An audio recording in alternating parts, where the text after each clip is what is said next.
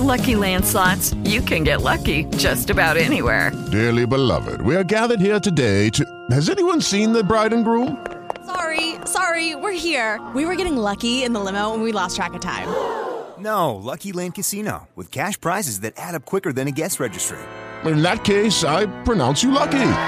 Play for free at LuckyLandSlots.com. Daily bonuses are waiting. No purchase necessary. Void where prohibited by law. 18 plus. Terms and conditions apply. See website for details. With the Lucky Land Slots, you can get lucky just about anywhere.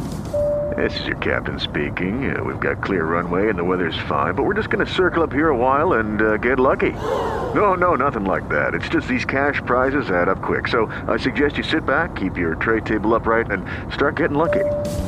Play for free at LuckyLandSlots.com. Are you feeling lucky? No purchase necessary. Void where prohibited by law. 18 plus terms and conditions apply. See website for details. Opinión y análisis de los hechos noticiosos. Una mirada diferente con Maite Azuela. Y esta mañana nuestra analista Maite Azuela, periodista y promotora de los derechos humanos, justamente nos habla sobre las madres buscadoras. Y pues viniendo el 10 de mayo, el día de mañana, creo que vale la pena que pensemos en aquellas mamás que no podrán celebrar el día y que estarán todavía como pues más marcadas por la ausencia de sus hijas y de sus hijos. Hemos hablado en varios de nuestros espacios en este programa sobre la desaparición forzada y pues claramente en el marco del 10 de mayo son justamente las mamás que recorren varias entidades de la República, que incluso se desplazan a la Ciudad de México para realizar una marcha de lo que ellas llaman la dignidad nacional de madres buscando a sus hijos e hijas. Estas madres de personas desaparecidas, pues como sabemos llevan varios años, incluso décadas, en la lucha para poder hacer visible la ausencia de sus niñas, de sus niños, de sus jóvenes, de sus adolescentes. Y pues este día realmente es rudo atravesarlo, lo atraviesan de la mano de otras madres que han vivido lo mismo y que desafortunadamente cada vez son más.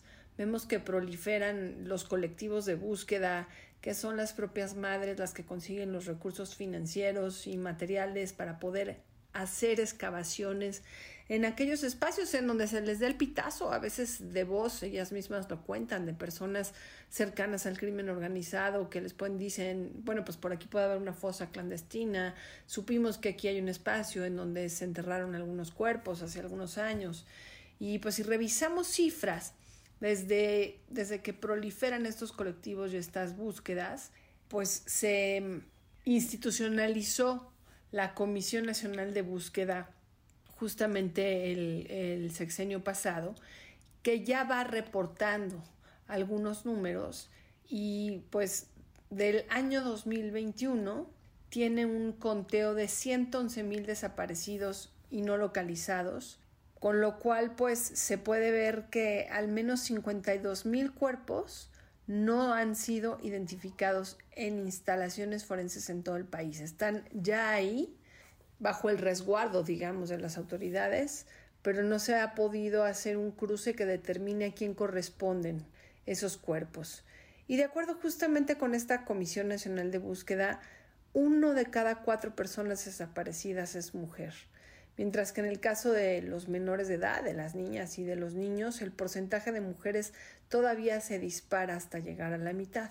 De cada cuatro, dos niñas son desaparecidas y los otros dos son niños. Solo decirlo me pone la piel eh, pues chinita en escalofrío de gallina, como se dice.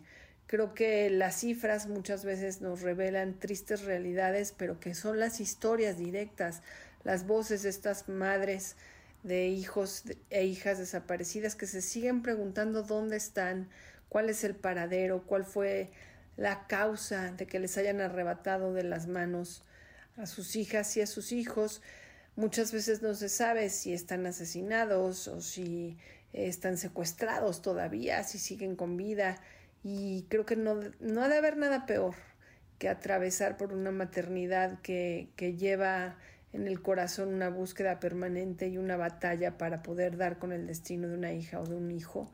Así que en honor a ellas, pues este espacio de derechos humanos en resonancia, esperando que, que el próximo 10 de mayo tengamos más noticias de reconocimiento de cuerpos, pero sobre todo de reducción de cifras de desapariciones. Nos escuchamos como todas las semanas el próximo martes.